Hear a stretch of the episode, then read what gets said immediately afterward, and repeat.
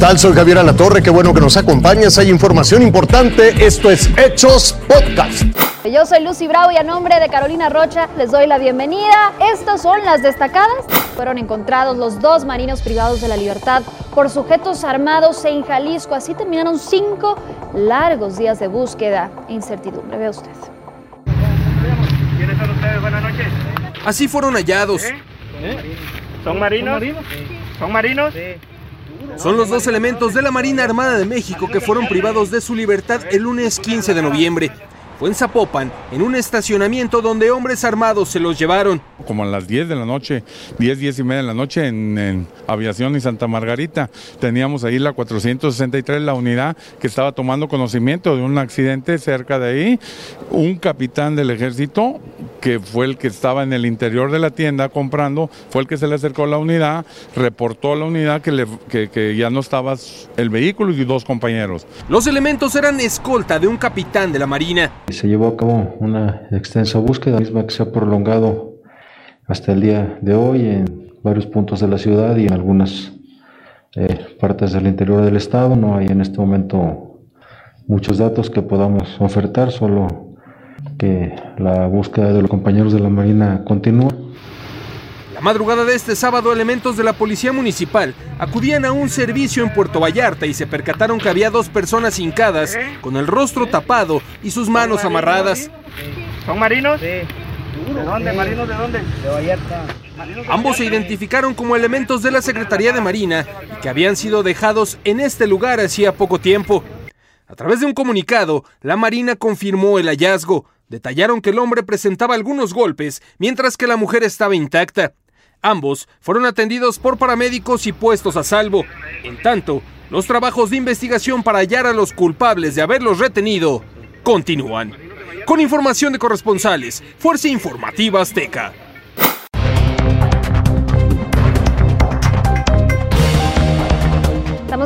Vamos más allá de nuestras fronteras. Cientos de personas se rehusan a un nuevo confinamiento ante el incremento de casos de COVID-19. Vea usted. Miles de personas tomaron las calles de diferentes países con un grito en común. Libertad.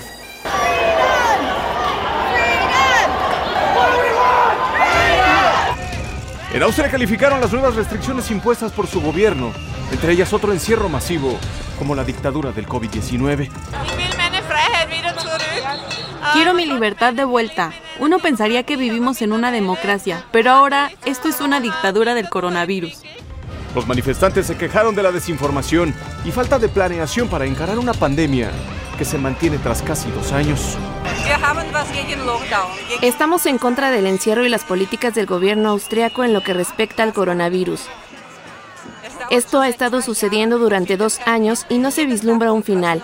Cada día se anuncia algo nuevo y ya no sabemos en qué podemos creer.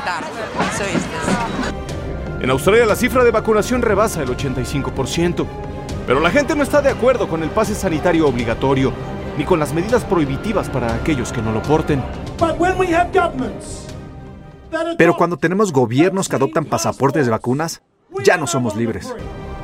Donde la molestia contra las restricciones se convirtió en desorden y delincuencia fue en Holanda.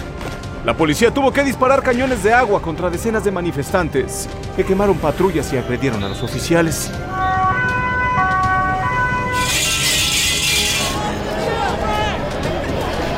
Tres escenarios distintos de protestas.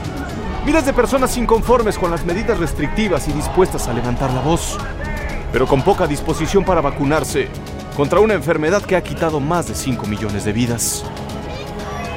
Brasil Cruz Salazar, Fuerza Informativa Azteca. Y seguimos en el plano internacional. Un incendio destruyó un departamento ubicado prácticamente frente a la Plaza de la Ópera en el centro de París. Los bomberos controlaron las llamas luego de un par de horas de trabajo. El inmueble afortunadamente estaba vacío ya que pues, no se reportaron víctimas y las causas que lo provocaron ya se están investigando.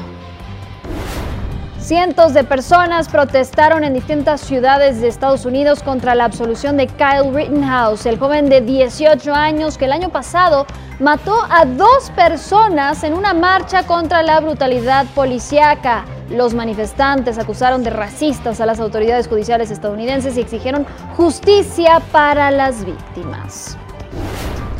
50 baños públicos inteligentes como estos que ve en pantalla fueron colocados en distintas partes de la ciudad de Chengdu, en China. las cabinas ofrecen aire sanitizado, además cuentan con cafetería automática, lockers y hasta pantallas. Lo invito a que siga con nosotros mañana con detalles de más información que justo ahora está en desarrollo.